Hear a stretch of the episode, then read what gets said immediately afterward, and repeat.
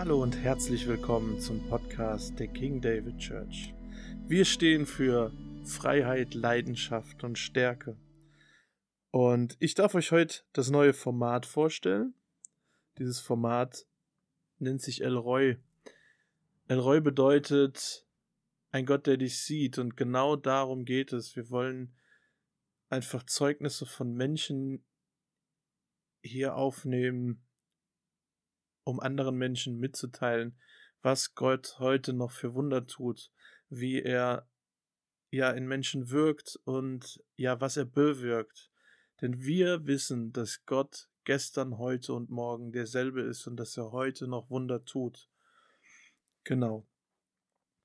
Ich darf heute mein Zeugnis geben. Wer unseren Kanal verfolgt hat, gemerkt, dass ich schon mal diesen Zeugnisteil hochgeladen hatte, aber ich hatte damit so, einen, so einen persönlichen Konflikt, weil ich einfach über zwei Menschen gesprochen habe, die ich vorher einfach nicht gefragt habe, ob das okay ist, wenn ich diese Geschichten mitteile. Die könnten praktisch in ja, in Verbindung gebracht werden und das wollte ich halt vermeiden, deswegen nehme ich es heute nochmal auf und ja, genau, versuche einfach die Menschen, die ich nicht gefragt habe, nicht mit in diesen Zeugnisteil einzupacken. Genau. Ich fange an bei meiner Kindheit. Ich bin in einem 1100 Seelendörfchen ähm, aufgewachsen, total idyllisch am Dorfrand, mit großer Wiese, großes Haus, mit zwei Geschwistern, Eltern, die mich lieben, ähm, Eltern, die auch, denen auch wichtig war, uns als Kindern einfach das Wort Gottes mitzugeben dass wir wissen, was hat Jesus für uns am Kreuz getan. Und das ist für mich heute ein sehr wichtiges Privileg, weil es heute in der heutigen Gesellschaft tatsächlich nicht mehr so üblich ist, dass Eltern diese Werte mitgeben. Genau. Wie gesagt, es war alles behütet. Wir haben früher viel mit den Nachbarskindern im Matsch gespielt. Wir waren im Wald. Wir waren hinten bei einem Landwirt bei uns, der hatte immer große Fläche und einen alten LKW, wo man sich reinsetzen konnte und spielen konnte. Ähm, wir haben Fußball gespielt. Genau, einfach das, was man als Kind so tut. Ich hatte einen Wendepunkt mit circa elf Jahren.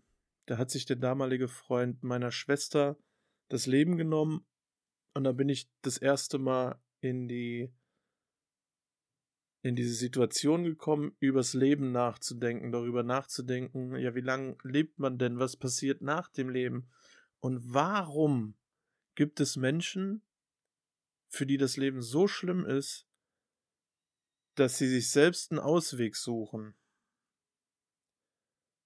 Und ja, das war für mich halt ein, ein arger Wendepunkt. Ich habe für mich entschieden, einfach einen anderen Weg zu gehen. Bin in diese Hip-Hop-Schiene gerutscht durch Agro Berlin damals noch. Das war gerade in den Charts mein Blog von Sido. Also wurde ich da praktisch von der Zeit einfach in diese, ja, in diese Hip-Hop-Szene hineingeführt. Genau, das brachte natürlich mit, ähm, dass man irgendwann die Leute kennenlernt, die Drogen konsumieren, und das hat natürlich auch nicht lange auf sich warten lassen. Ich habe am Anfang viel Cannabis konsumiert, gerade in der Schulzeit. Und ja, habe dadurch natürlich auch meine schulische Leistung nicht so bringen können, wie ich es hätte bringen können. Ich habe mir morgens schon Bonköpfe geraucht und bin in die Schule gegangen. Natürlich ist da eine Aufnahmefähigkeit, ähm, oder es war bei mir so, meine Aufnahmefähigkeit war sehr gedämpft. Ich ähm, ja, hatte nicht so die Lust, Hausaufgaben zu machen. Ich habe schlechte Noten geschrieben, weil ich nicht gelernt habe. Also dieses ganze, dieser ganze Strudel fing schon relativ früh an. Ich musste dann auch in der achten Klasse abgehen, weil ich öfters sitzen geblieben bin. Und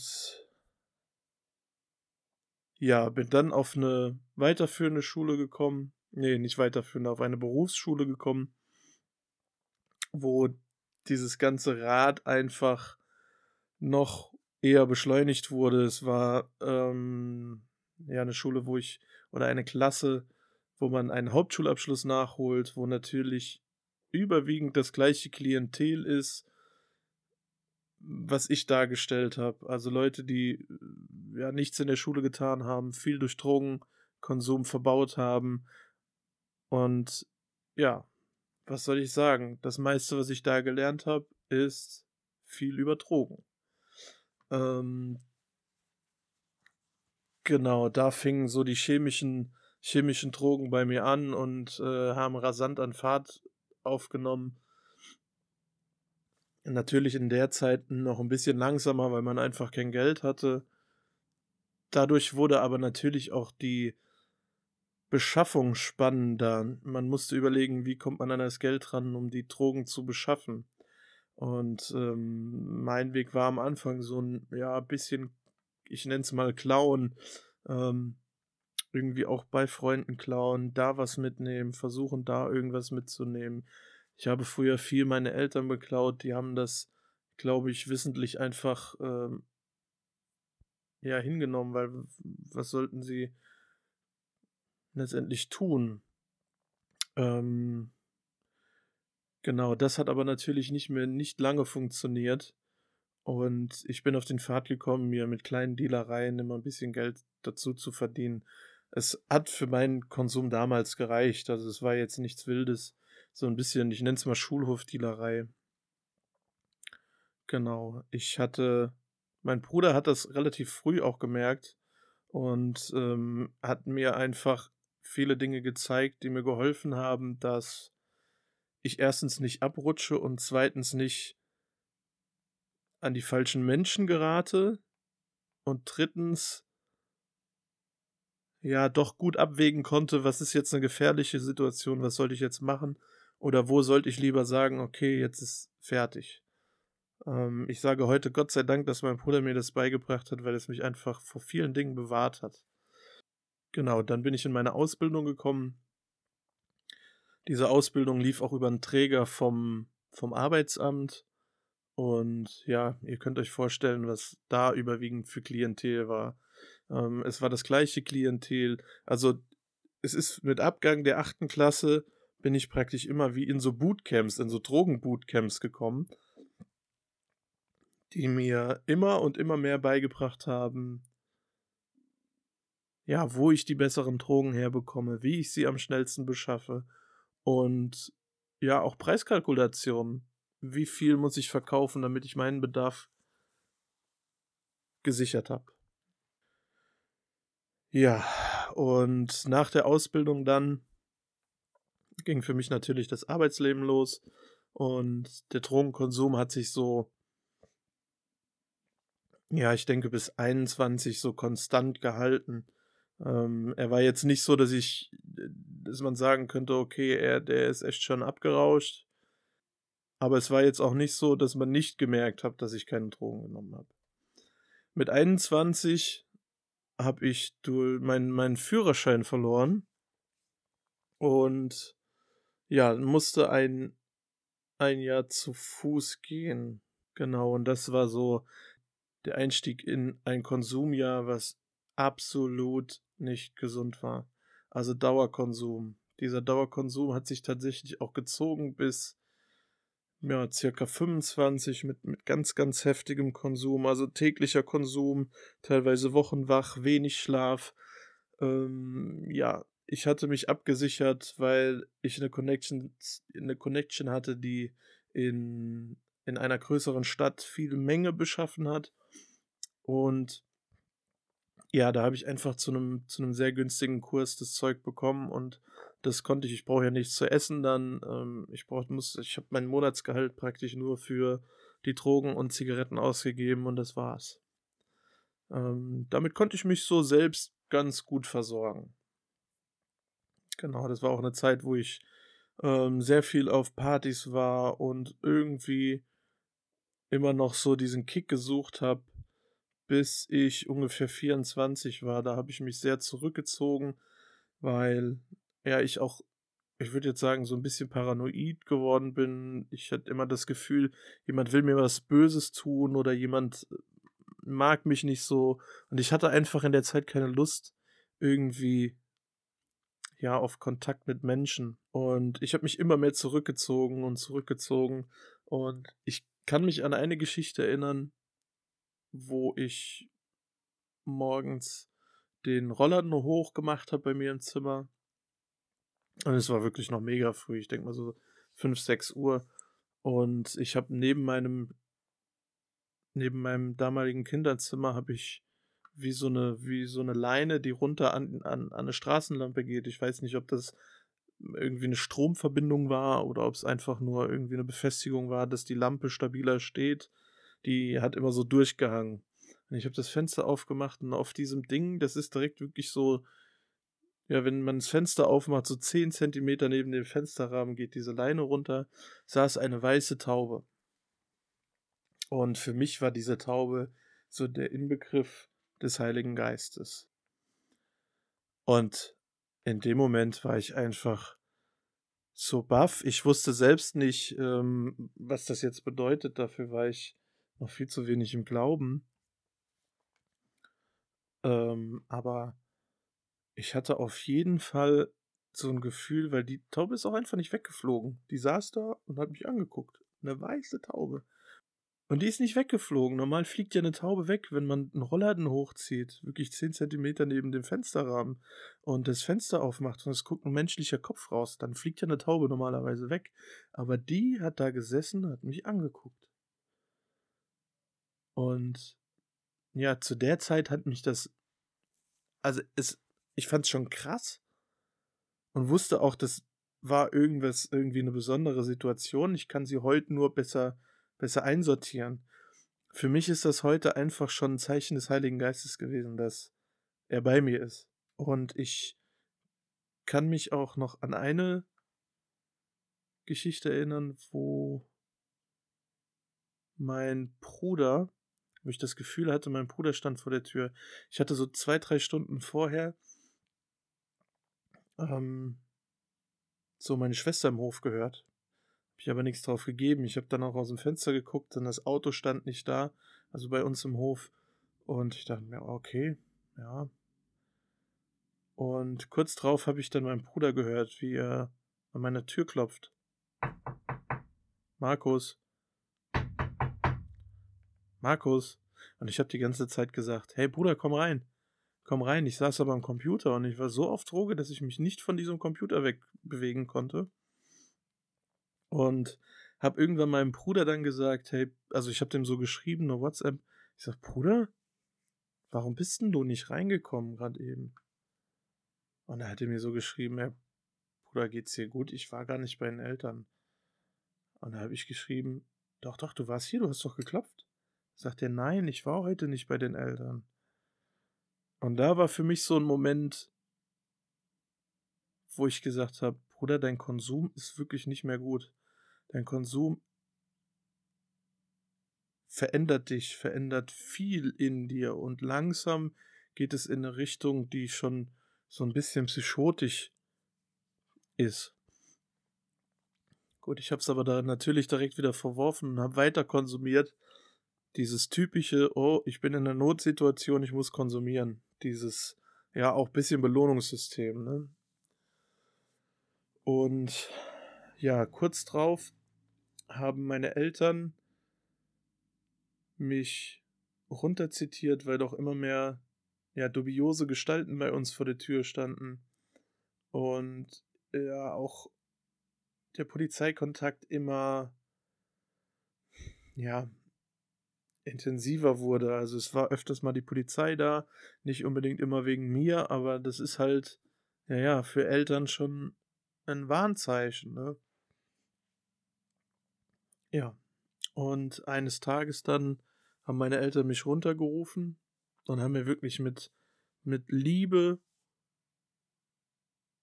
und trotzdem Nachdruck gesagt, Markus, wir haben uns entschieden dafür, dir ein Ultimatum zu setzen. Und das Ultimatum ist entweder du hörst mit den Drogen auf oder du musst unser Haus verlassen. Und ich habe in der Situation. Das war für mich wie so ein Hammerschlag. Weil ich wusste, instant mit dem Aussprechen, Bruder, du wirst es alleine nicht schaffen, das schaffst du nicht, das geht nicht. Du gehst zugrunde. Und dann bin ich total schockiert hoch in mein Zimmer und ja, hab mir überlegt, so, was bleiben die für Optionen? Option A ist, du gehst hier raus und wirst wahrscheinlich einen ganz fiesen Drogentod sterben. Ohne deine Familie, ohne alles.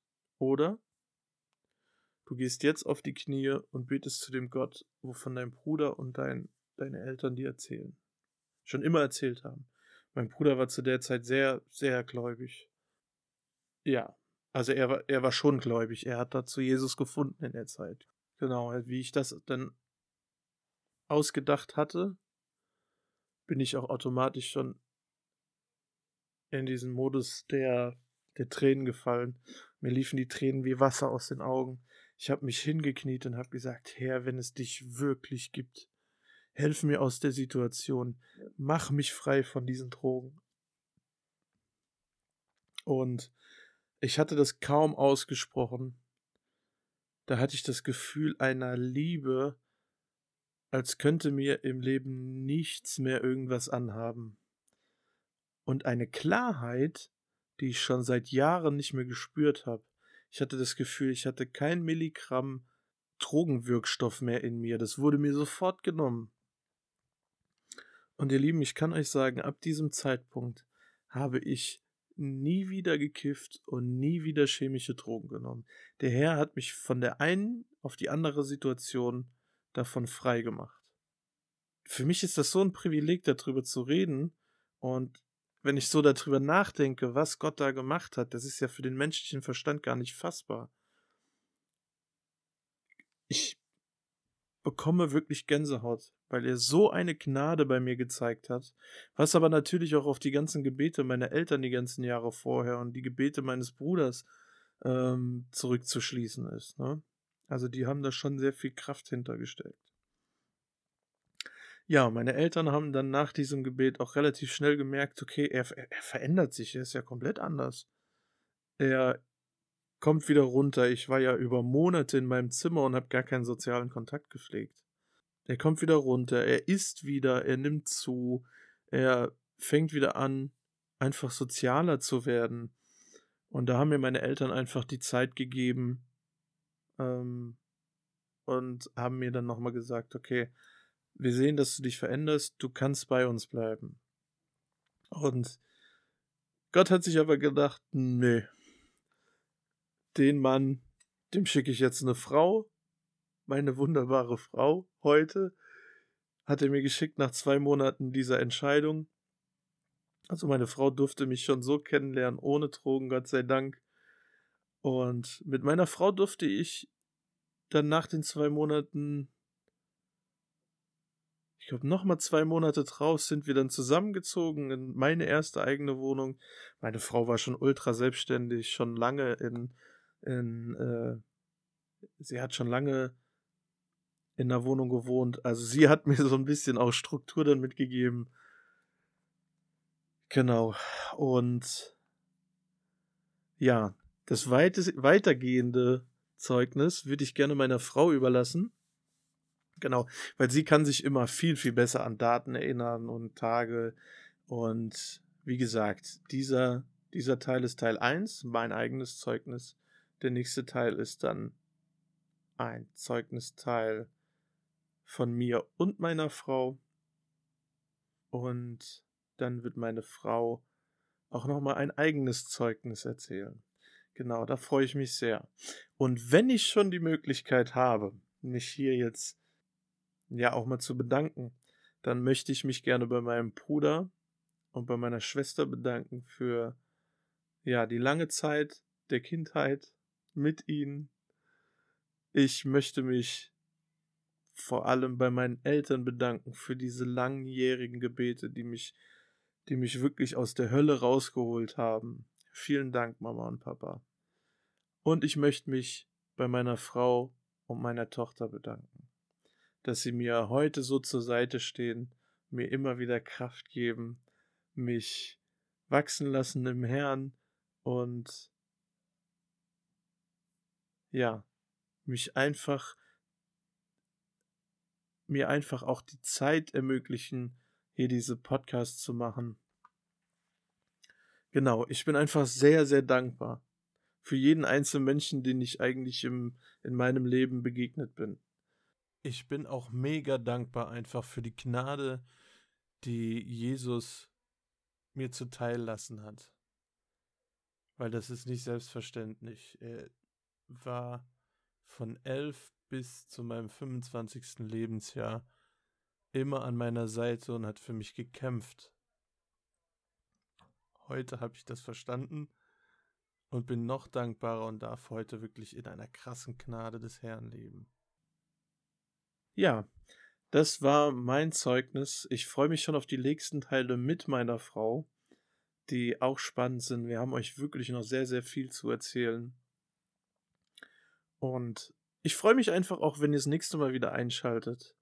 Wenn ihr unseren Kanal noch nicht abonniert habt, hier auf Spotify, dann macht das doch gerne. Drückt auf Folgen, aktiviert die Glocke und wenn ihr dann noch Lust habt, dürft ihr mir gerne auch unter diesem Podcast kurz antworten, wie ihr diese Folge fandet. Genau. Wenn ihr Näheres über unsere Gemeinde wissen möchtet, über die King David Church, dann dürft ihr gerne auf Instagram King David Church Koblenz eingeben. Da findet ihr sofort die Seite. Da sind News, da ist alles Wichtige beschrieben. Und ja, auch wenn ihr mal Lust habt, einfach zum Gottesdienst zu kommen nach Koblenz, dann lade ich euch sehr gerne in die Karl-Später Straße 81 in Koblenz ein. Ihr seid wirklich herzlich gern eingeladen. Ich freue mich aufs nächste Mal und wünsche euch Gottes gnadenreichen Segen.